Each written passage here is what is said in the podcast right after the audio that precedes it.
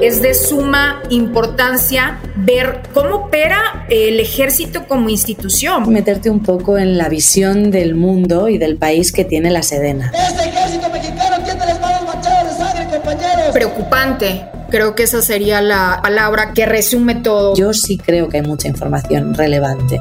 Es difícil encontrarla. El país presenta.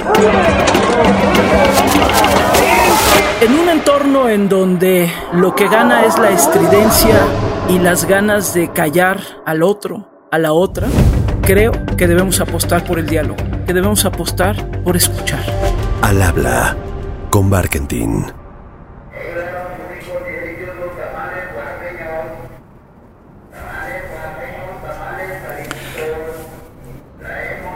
Es sábado en la noche. Estoy regresando a la Ciudad de México y eso que escuchan allá eran las orejas de mi perro y también el que vende tamales oaxaqueños en la noche.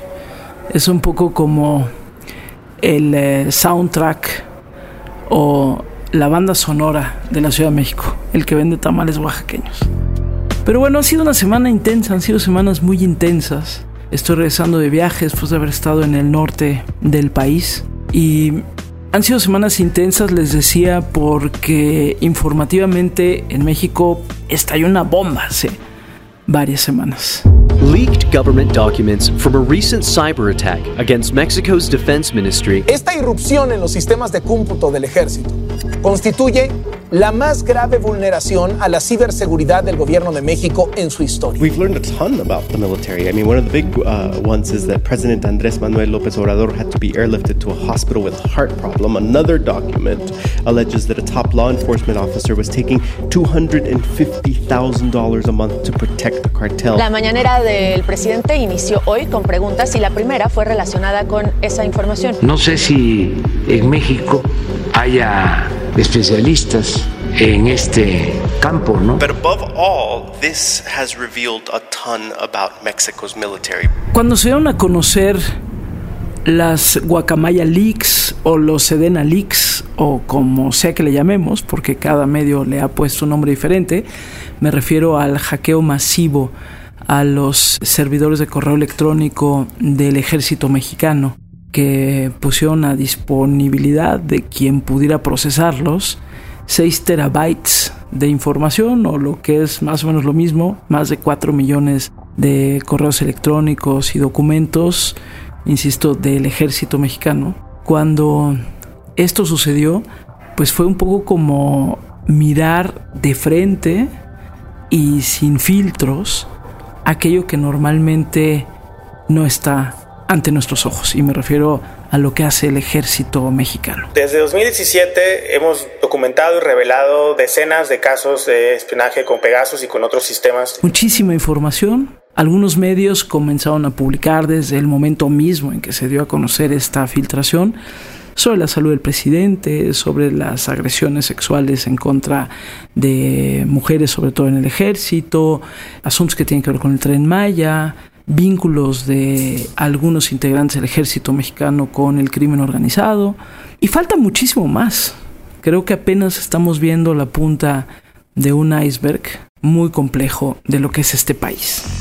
Falta mucho e iremos poco a poco viendo fotografías más completas o películas más completas de lo que está en esos millones de correos electrónicos y de documentos. Pero ahí está lleno de güeyes coludidos, investigaciones que tienen contra funcionarios.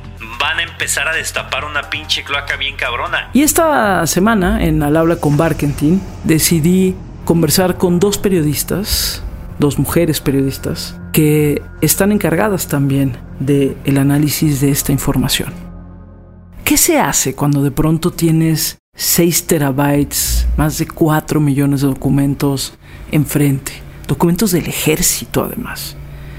¿Qué se hace? ¿Qué se siente cuando tienes enfrente de ti toda esa información? ¿Cómo se procesa? ¿Cómo se trabaja? ¿Dónde empieza uno?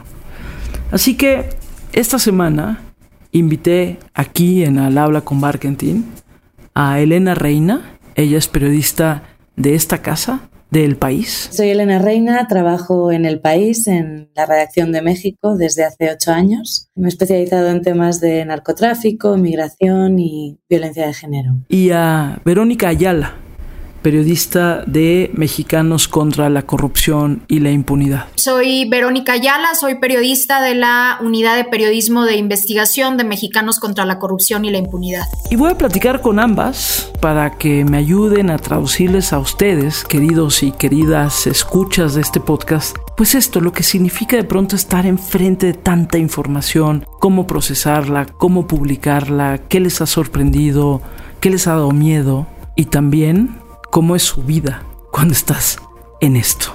Así que, sin más, comienzo con la primera conversación con Elena Reina, periodista del país. El problema paralelo es de qué tamaño es la dimensión de la rasgadura de la protección de la seguridad nacional y seguramente, porque es inevitable que no sea así, guarda en sus alforjas la Sedena.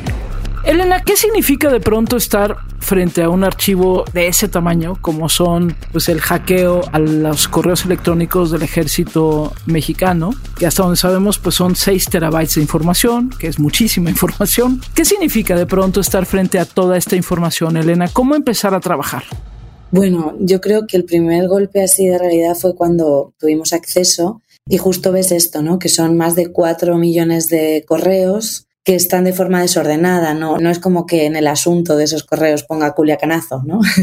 Entonces es un trabajo muy de, de poquito a poco ir picando, ir buscando, de repente encuentras un correo medio excepcional que tampoco sabes muy bien de quién es, porque tampoco veas que vengan los nombres es un trabajo muy de hormiguita, muy de poco a poco y de repente te encuentras cosas casi por casualidad. Y eso abruma un poco porque realmente lo que te das cuenta es que aquí hay muchísima información y que estamos solo en la puntita del iceberg que es cuestión de seguir y seguir rascando y seguir indagando más y eso pues plantea mucho tiempo, mucha dedicación y horas en las que a lo mejor no encuentras nada y horas en las que de repente no y buscabas una cosa y te topas con otra es complicado, supongo, como cualquier otra filtración. Está todo ahí, pero realmente lo difícil es encontrarlo. Hay datos, hay detalles de una investigación que uno no puede forzar, a pesar de su empeño en encontrar, a pesar de que lo, lo quiera conseguir. Y hay datos e informaciones que aparecen cuando tienen que aparecer.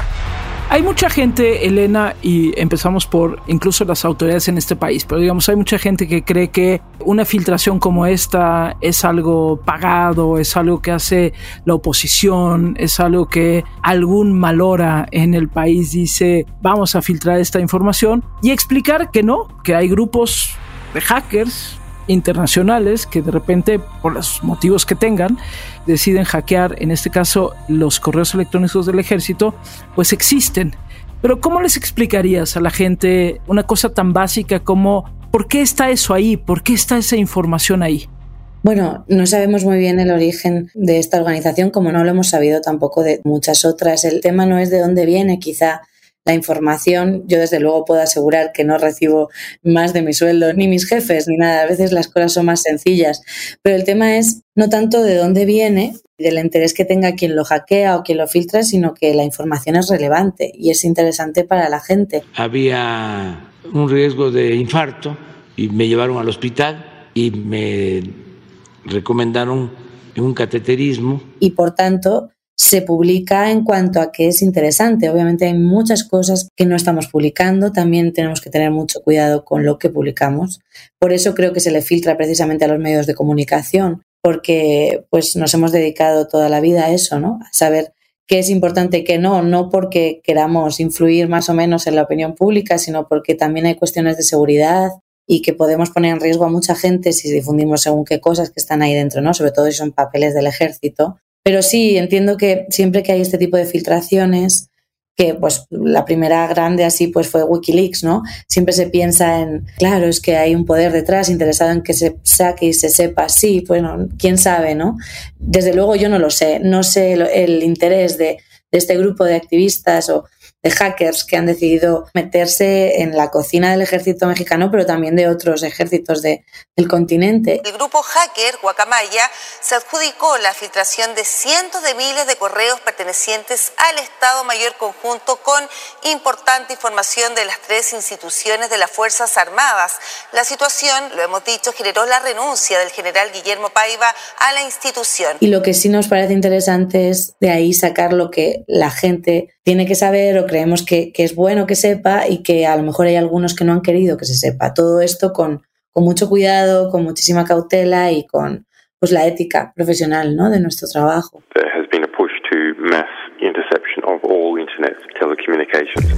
¿Qué te ha llamado más la atención de lo que has encontrado?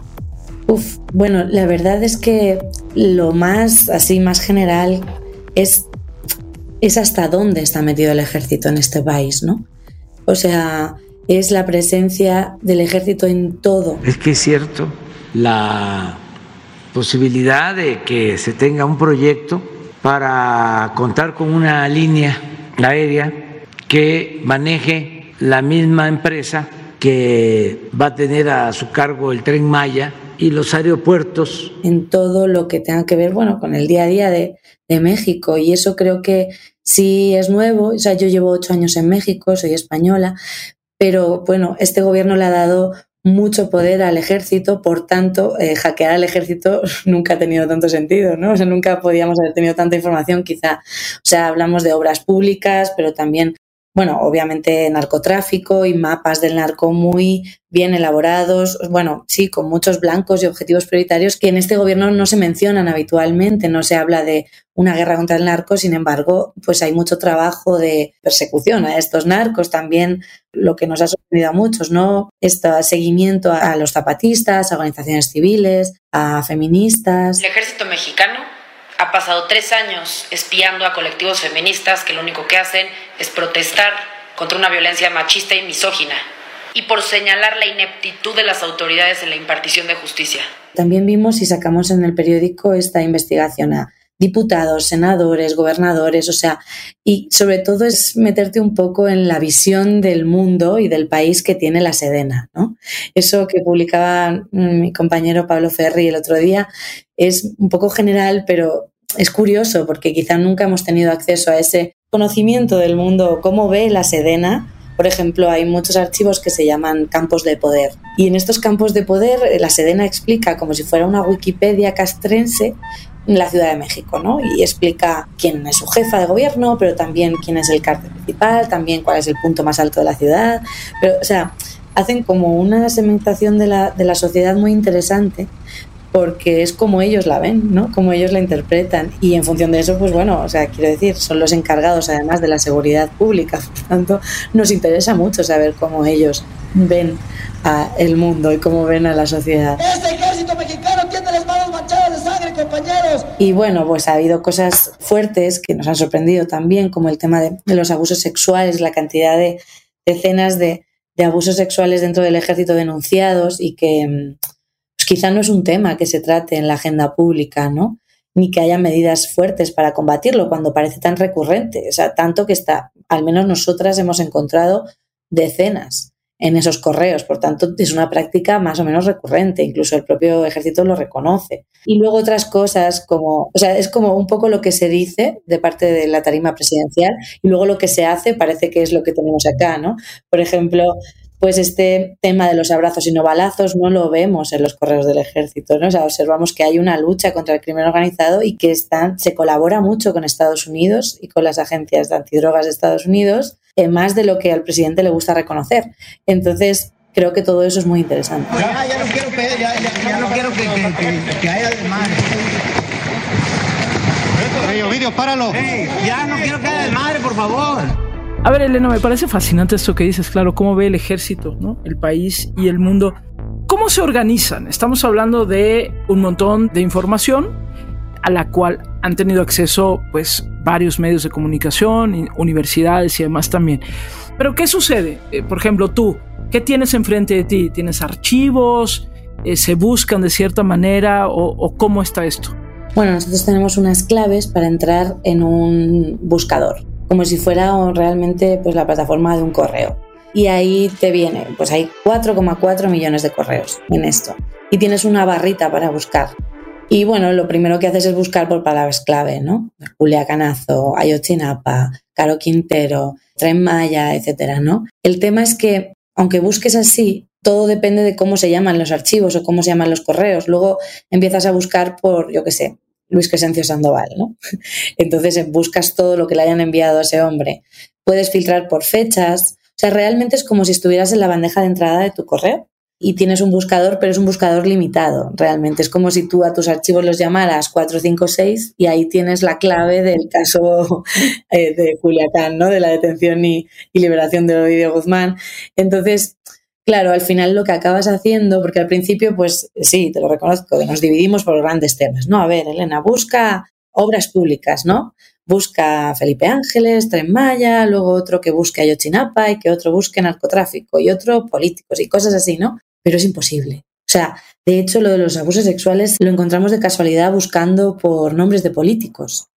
Clave.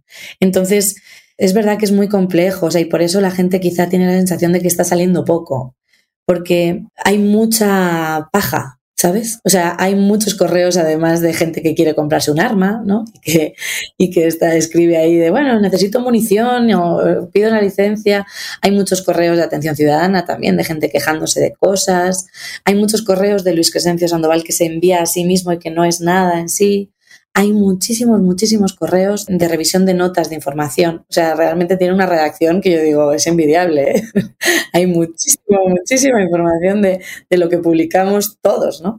Y entonces, claro, es, es, difícil, ya le vas agarrando el truco, ya sabes que determinados correos, ya sabes que eso no, no es interesante, pero, pero sí, o sea, para que se lo imagine la gente es como si estuviera en su, en su correo y de repente tiene que buscar un documento del que no se acordaba cómo se llamaba, bueno, pues esa misma sensación. Intentar pensar, ay, la fecha, voy a buscar una, a lo mejor entre esta fecha y esta fecha y por una palabra, pero en fin, es, es complicado. Yo creo que esto se va a quedar aquí, espero, y que podamos seguir buscando un tiempo, porque yo sí creo que hay mucha información relevante.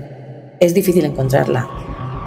Y seguramente, Elena, y eso para los tiempos que corren, en donde todo es como muy rápido, o queremos que todo sea muy rápido, esto que dices es complejo porque de repente salieron como algunos golpes de información, pero yo estoy segura que con el paso del tiempo saldrán cosas posiblemente aún más importantes, pero se va a llevar tiempo, ¿no? Claro, claro, es que además pasan algunas cosas y es que yo creo que ahí hay información que a lo mejor no sabemos que hay que está ahí, ¿no? Pues al final es verdad que es, el ejército y que tiene acceso a todos los niveles casi de gobierno, porque todos les envía información o al secretario de defensa o a muchos otros, cualquier correo de la Sedena o no sé si todos han sido hackeados, pero muchísimos.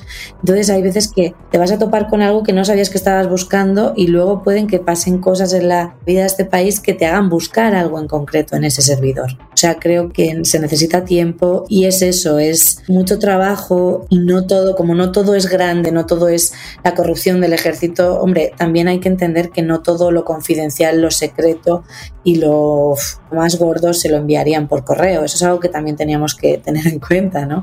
Hay muchos mensajes cifrados, hay archivos que plantean contraseñas. Por ejemplo, nos encontramos con uno que se llamaba Reunión de Caro Quintero en la Sierra de Sinaloa. The drug lord that we want to capture the most is RCQ, Rafael Caro Quintero.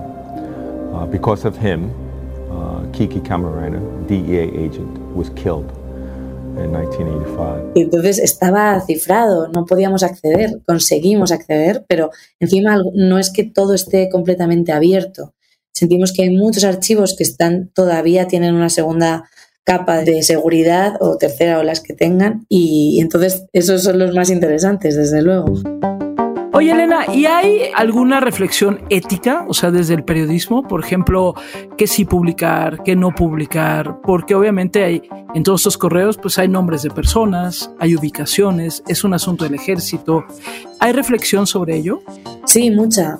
De hecho, es una reflexión muy interesante que, bueno, yo creo que cualquier periodista en México la tiene en su día a día, ¿no? O sea, porque por muchos temas de seguridad se tiene que plantear esto todo el tiempo. Pero claro, al ser documentos que no estaban pensados para que salieran a la luz, pues con mayor sentido, ¿no?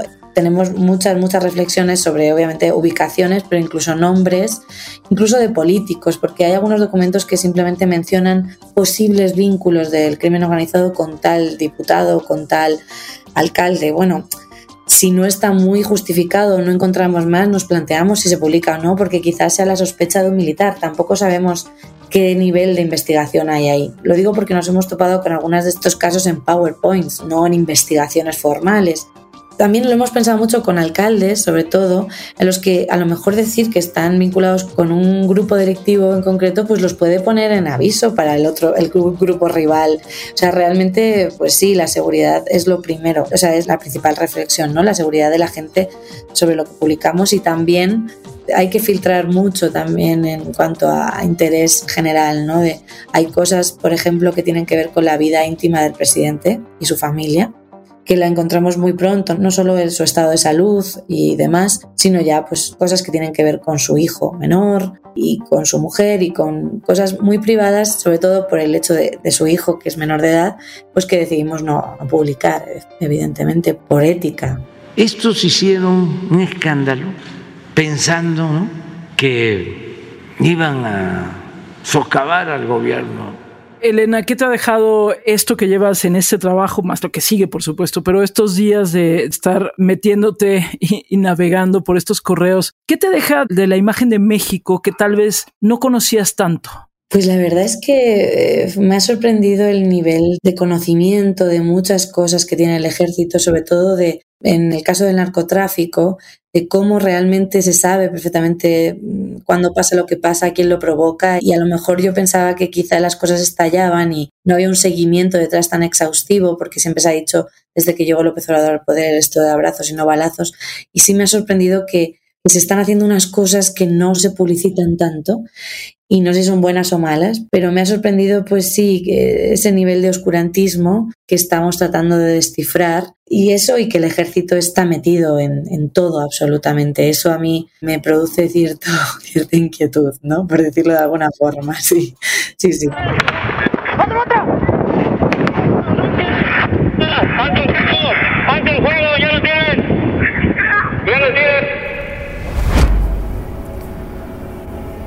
Bueno, seguimos aquí con los sonidos de fondo urbanos en este sábado de noche en la Ciudad de México. Por ahí pasa un avión, por allí se escucha una fiesta que ya comienza.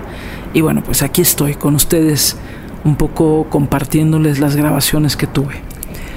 Ya escucharon a Elena Reina, la verdad es que un testimonio fascinante también de alguien que tiene una mirada, digamos, de fuera y de dentro ya a estas alturas de lo que es México. Y ahora les presento lo que platiqué con Verónica Ayala. Ella es periodista de Mexicanos contra la Corrupción y la Impunidad, que es una organización que se dedica a muchas cosas, litigios estratégicos, investigación y más, pero que tiene un área importante de investigación en materia periodística. Algunos de los grandes temas relacionados con la política en México, con los grandes escándalos también de corrupción han salido precisamente de investigaciones de mexicanos contra la corrupción y la impunidad. Así que ese es mi perro, el que va ni bajando las escaleras. Pero bueno, ya les decía, Verónica Ayala, nos sentamos a conversar y esto fue lo que me platicó hace apenas unos días de lo que para ella significa meterse a estos archivos hackeados. Verónica, ¿por qué esta filtración te parece particularmente importante?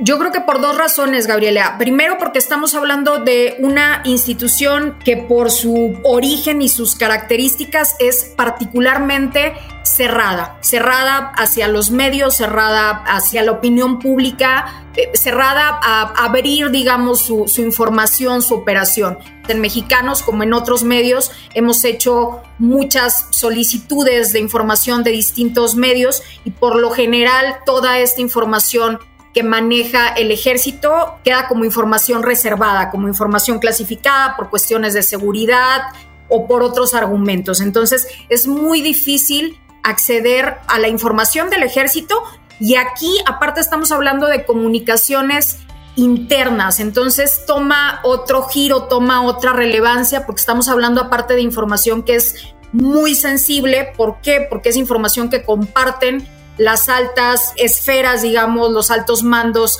castrenses, incluso con otras autoridades también del gobierno federal o incluso de otros países también por relaciones ahí bilaterales. Y en segundo lugar, creo que en este momento cobra mayor relevancia por el papel que están tomando las Fuerzas Armadas, el papel que está tomando el ejército en el gobierno de nuestro país. ¿Por qué? Porque todas estas nuevas funciones, nuevas atribuciones civiles que se le han otorgado en la actual administración, todos los proyectos prioritarios del gobierno que se han asignado al ejército, que están en sus manos desde el aeropuerto, el tren Maya, etcétera. Estamos hablando que son los proyectos que tienen el mayor presupuesto del gobierno federal. Entonces, es de suma importancia ver cómo manejan todo esto, cómo operan y cómo opera el ejército como institución. Al inicio de la presente administración, el licenciado Andrés Manuel López Obrador, presidente de la República y comandante supremo de las Fuerzas Armadas, emprendió la ejecución de proyectos prioritarios para el país. Por tal motivo, el 20 de diciembre del 2018 encomendó a la Secretaría de la Defensa Nacional la construcción de un nuevo aeropuerto internacional. De lo que has visto hasta ahora, de lo que han publicado hasta ahora, de lo que has investigado en estos correos, ¿qué te ha llamado más la atención, Verónica? Si algo que tú dijeras, hijo, esta sí no me la esperaba. Creo que uno de los temas, uno de los primeros temas que publicamos por ahí era referente al caso de Ayotzinapa. Estuvimos revisando cientos y cientos de correos, de comunicaciones en este tema y lo que nos llamó la atención ahí es esta operación orquestada por parte de altos mandos del ejército desde entonces, desde que ocurrieron los hechos de Ayotzinapa en 2014 hasta la fecha, para tratar de limpiar de alguna manera la imagen del ejército y de deslindarlos de cualquier participación en estos hechos. Se presume que seis de los estudiantes se mantuvieron con vida hasta cuatro días después de los hechos y que fueron ultimados y desaparecidos por órdenes del coronel presuntamente el entonces coronel José Rodríguez Pérez. Creo que fue una de las primeras cosas que nos sorprendieron, ver toda esta comunicación interna en la que el objetivo era zafar al ejército de todo esto. ¿A través de qué? Bueno, criminalizando a los estudiantes. Esta noche la policía atacó a mis compañeros, se los llevó. El ataque fue a balazos. Deslegitimando las intenciones de sus padres, yendo también en contra del grupo internacional de expertos, etcétera. Son una serie de cuestiones que fuimos hilando porque esto no sale, Gabriela, de un solo correo electrónico, es de una serie de correos y que armamos esta radiografía de cómo ha estado operando el ejército desde entonces para deslindar cualquier responsabilidad de este caso. Y destaco esto porque pues no es cualquier caso, es un caso muy sensible para la sociedad mexicana y que aún ahora seguimos sin, sin respuestas claras todavía. No, es, es un tema que no se ha cerrado. Era importante publicar sobre este tipo de cuestiones porque también nos dicen mucho o nos hablan de por qué no se ha resuelto, por qué todavía no hay justicia para los padres de los estudiantes. Se llevaron a los 43, se llevaron a mi hermano Vicente y ahora se están llevando a miles de gente y no hacen nada. ¿Te llama la atención algo de cómo se comunican entre ellos en el ejército?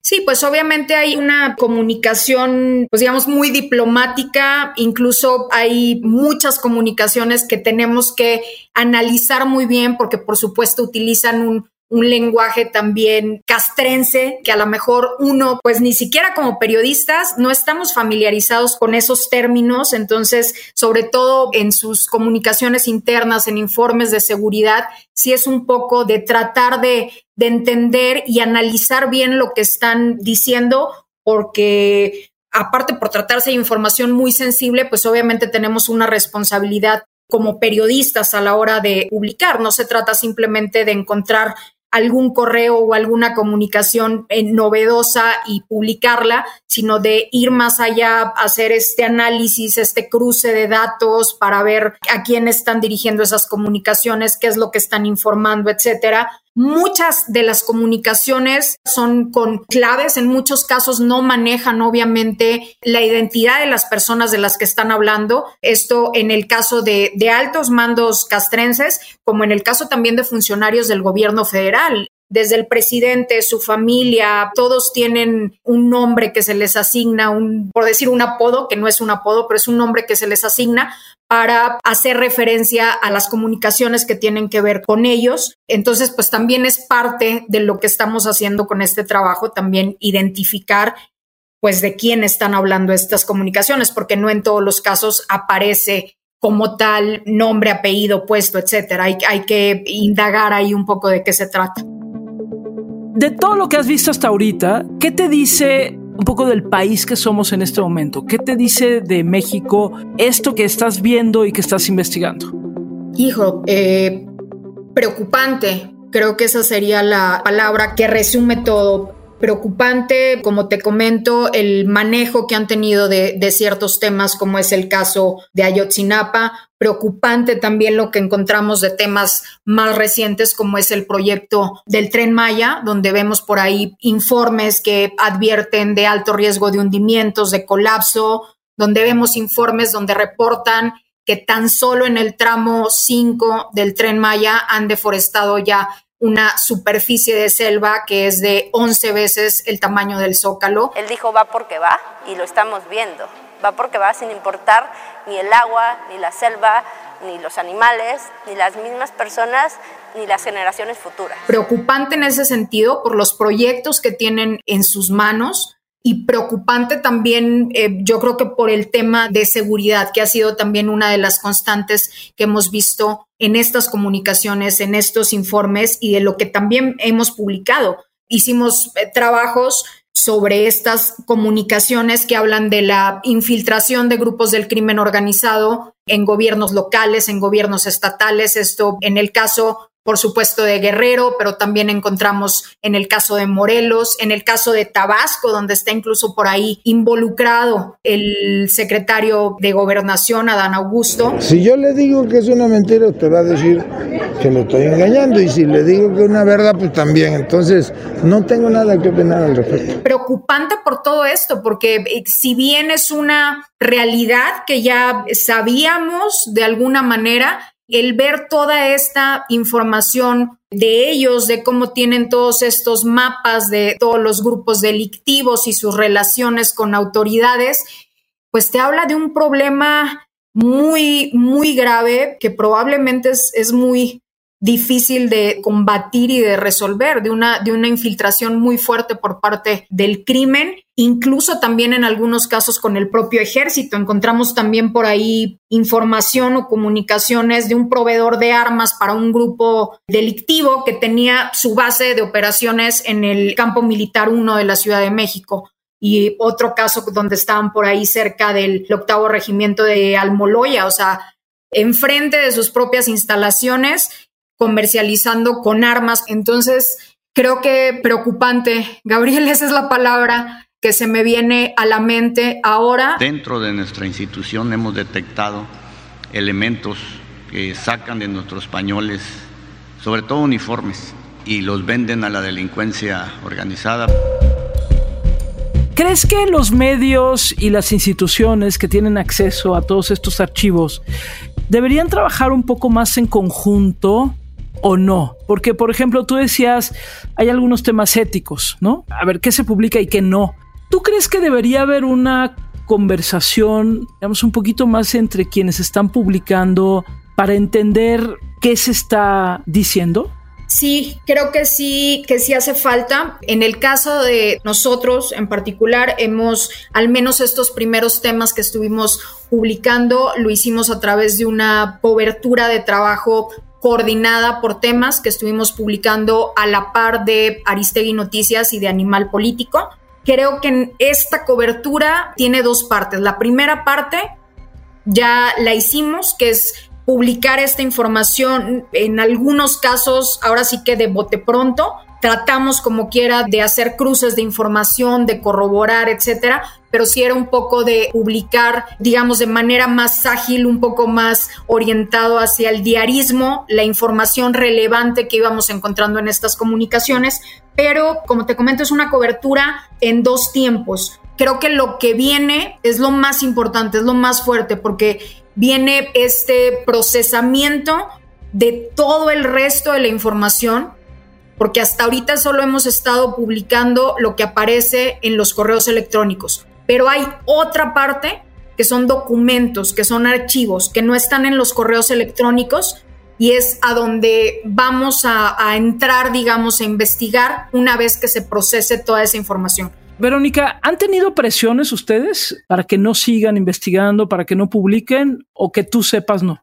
Pues hasta ahora que yo sepa, no. Obviamente nos encontramos como con muchos otros temas que publicamos, con cierta resistencia de algunos segmentos que de repente ves ahí los comentarios en redes sociales de pues, que buscan pegarle al gobierno, desprestigiar al ejército, pero pues nada más alejado de la realidad. Yo creo que en la medida en la que tengamos mayor claridad sobre cómo opera esta institución a la que se le está dando tanto peso en este gobierno, pues es algo benéfico, digamos, para la ciudadanía como sociedad que estemos mejor informados al respecto. Y pues yo espero que podamos seguir publicando de ello y seguramente así será una vez que tengamos procesada toda la demás información de este hackeo. Ahí vienen las revelaciones.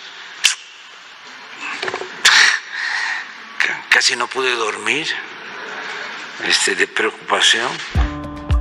Y bueno, ya saben, si ustedes son escuchas de este podcast, ya saben que a veces cuando puedo, me gusta preguntarles a las personas que platican conmigo y con ustedes, pues cómo se desconectan, por ejemplo, del trabajo, qué es lo que hacen además de su parte profesional.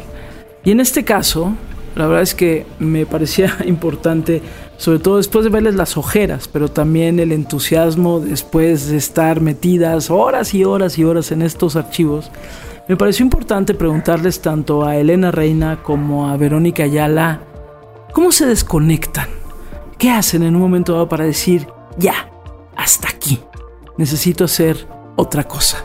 Y esto fue lo que me dijeron. Me acabas de hacer esta pregunta en un momento en el que desconectarse de esto es difícil. Casi es entretenido rebuscar aquí entre los papeles, pero no, sí, bueno, salir a tomarme, a tomarme una cerveza siempre ayuda.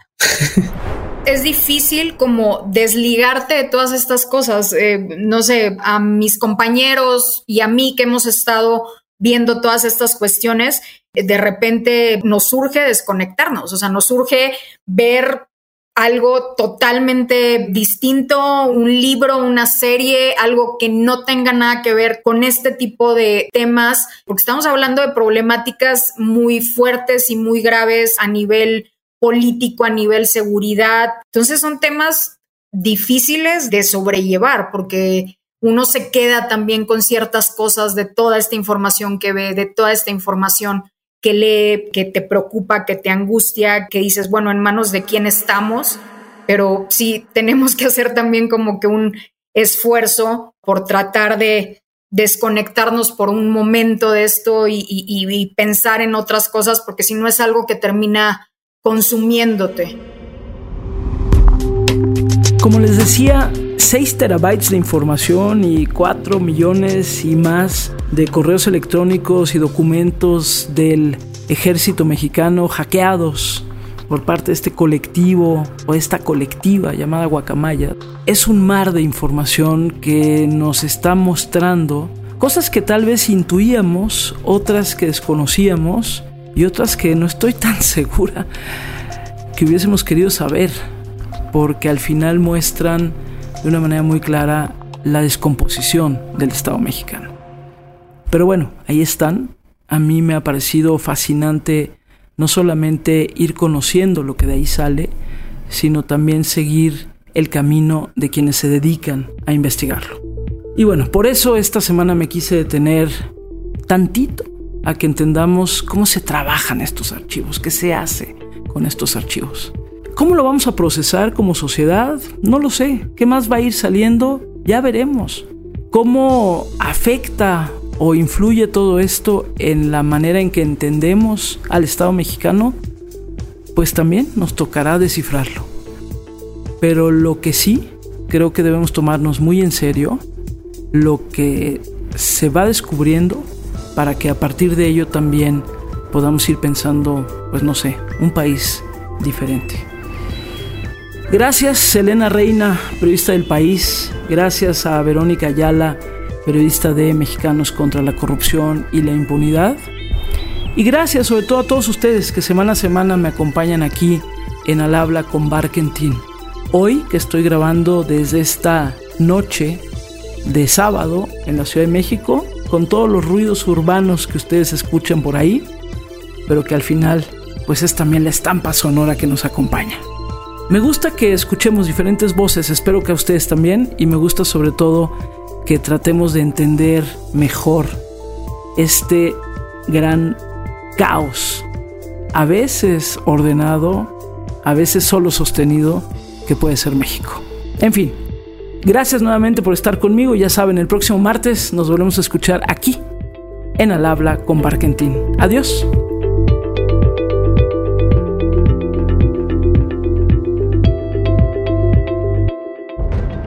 Al Habla con Barkentin. No te pierdas un episodio nuevo cada martes en tu plataforma de podcast favorita.